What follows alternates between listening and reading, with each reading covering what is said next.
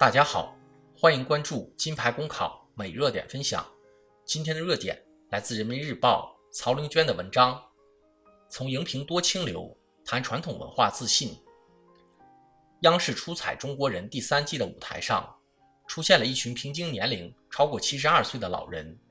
这些来自清华大学上海校友会艺术团的老人中，有新中国第一代大飞机的副总设计师，有将一生奉献给大漠戈壁核试验基地的将军，有各个领域的专家和高级工程师。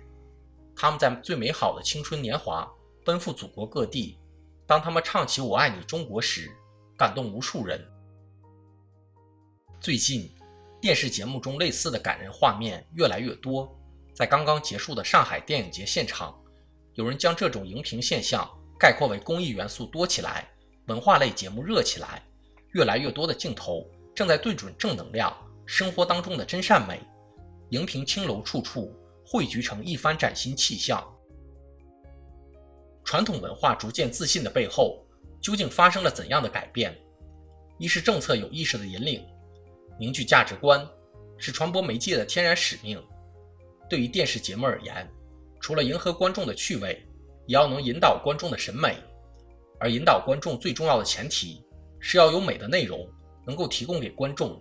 应当肯定，在这一方面，相关主管部门不但没有缺位，而且出台了各种行之有效的政策予以主动引领。比如，要求卫视节目结构中有百分之三十的公益类节目等。从制度角度，保障着荧屏内容。构成的健康、合理、有序。二是不能忽视各类节目制作方的主动追求。随着时间的推移，越来越多的节目制作方认识到，一味追求一时的简单娱乐，无法给人留下回味的甘甜，长此以往，也无法获得观众发自内心的认同。如同简单搞笑，永远不能取代高级幽默。随着电视制作水平的进步，自然会有越来越多的基础较好的电视节目。展开更高层次的追求，探索更深远的影响力。当然，最根本的原因还在于观众自身。从见字如面到中国诗词大会，从朗读者到诗书中华，这些以往的深夜节目为什么能够热起来、火起来？最主要的还在于观众的支持。越来越多的观众开始体会到，这些节目切合我们中国人自己的审美追求。无论是诗词大会中的飞花令，还是诗书中华中的曲水流觞的舞美设计，都是根植于中国人细胞中最深远的记忆。而这些记忆的复苏，正是我们中国人寻根溯源、追求自身文化精粹的真实写照。在这个波澜壮阔的时代，我们每一个人都开始有了越来越多的文化自信。有人说，中国不乏生动的故事。关键要有讲好故事的能力。中国不乏史诗般的实践，关键是要有创造史诗般的雄心。我们脚下的这片土地，正有着空前活跃的经济活动，空前频繁的文化善变。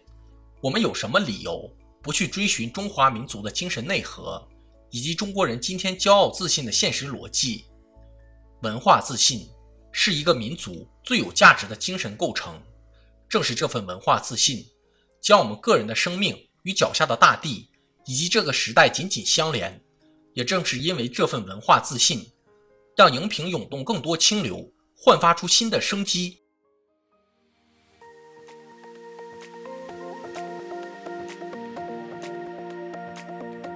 好消息，我们刚刚完成了公众号的再次升级，升级后的内容也将更加全面。现在有面试免费课程。和面试真题，我们也会逐渐包含行测、申论、遴选等内容，是大家备考学习的有效助手。请您关注我们的公众号“金牌公考”，我们将把最优质的服务、最耐心的讲解奉献给大家。公考路上你不孤单，金牌公考带你上岸。